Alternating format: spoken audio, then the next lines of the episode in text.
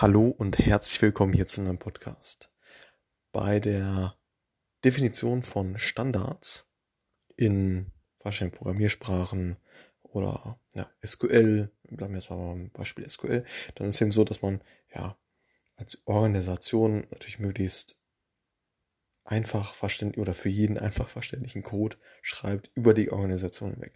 Also deshalb äh, ja, versucht man natürlich irgendwelche Standards zu schaffen, die natürlich einerseits ja, nicht zu strikt sind, so dass es keinen Spaß mehr macht, äh, den, den, Code zu, zu schreiben äh, oder zu aufwendig ist, ähm, ähnliches, aber auch andererseits, ja, in die andere Richtung, dass äh, nicht jeder ja, irgendwelchen Code schreibt, der letztendlich äh, ja, unleserlich ist oder ja, in dem man sich zu, ja, mit, mit viel Aufwand reinarbeiten muss, um den zu verstehen. So.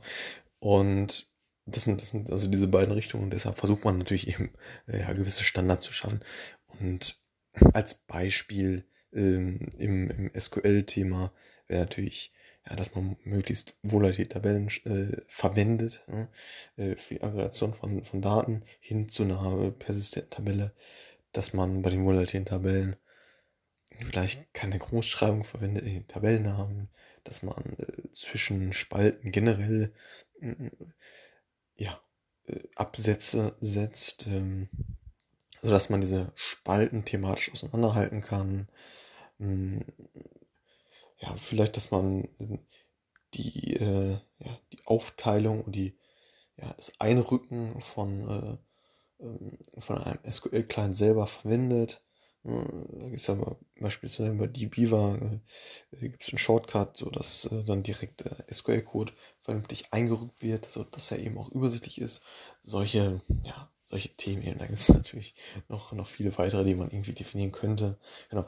Und jetzt eben so, dass man diese Standards, wenn man jetzt mit einem Tool wie GitHub, GitLab etc. arbeitet, eben auch man, man hat, äh, man hat die, äh, den SQL-Code oder R-Code oder Python-Code auf seinem Client, also auf dem Laptop geschrieben.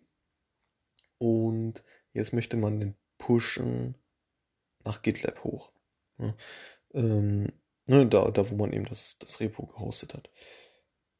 Und jetzt ist es eben so, dass natürlich es ganz cool wäre, wenn direkt dieser Code gecheckt wird. Von wegen, okay, wurde der Standard eingehalten oder andere Themen wurden die eingehalten, ähm, kann man dann Haken hintersetzen und dann erst ist es eben so, dass, äh, dass das Ganze dann ja, freigegeben wird und dann in, ähm, in irgendeinem Branch dann äh, geladen wird, so vom, vom, vom Repo. Und genau, das ist eben ganz cool, das kann man mit sogenannten Lintern machen. Und ja, die checken dann entsprechend den Code, ob der gewisse Standards eben erfüllt oder nicht. Und das ist auf jeden Fall ganz cool, wenn man eben mit äh, Git, äh, ja, mit Git generell arbeitet. Ähm, genau, um eben das Ganze ja, ein wenig zu automatisieren, damit eben jeder im Unternehmen halt diese Standards einhält. Und ähm, genau, das äh, ein wenig automatisiert und sich so auch diszipliniert, um eben diese Standards halt einzuhalten. Und genau, das war's zu diesem Podcast. Bis zum nächsten Mal. Ciao.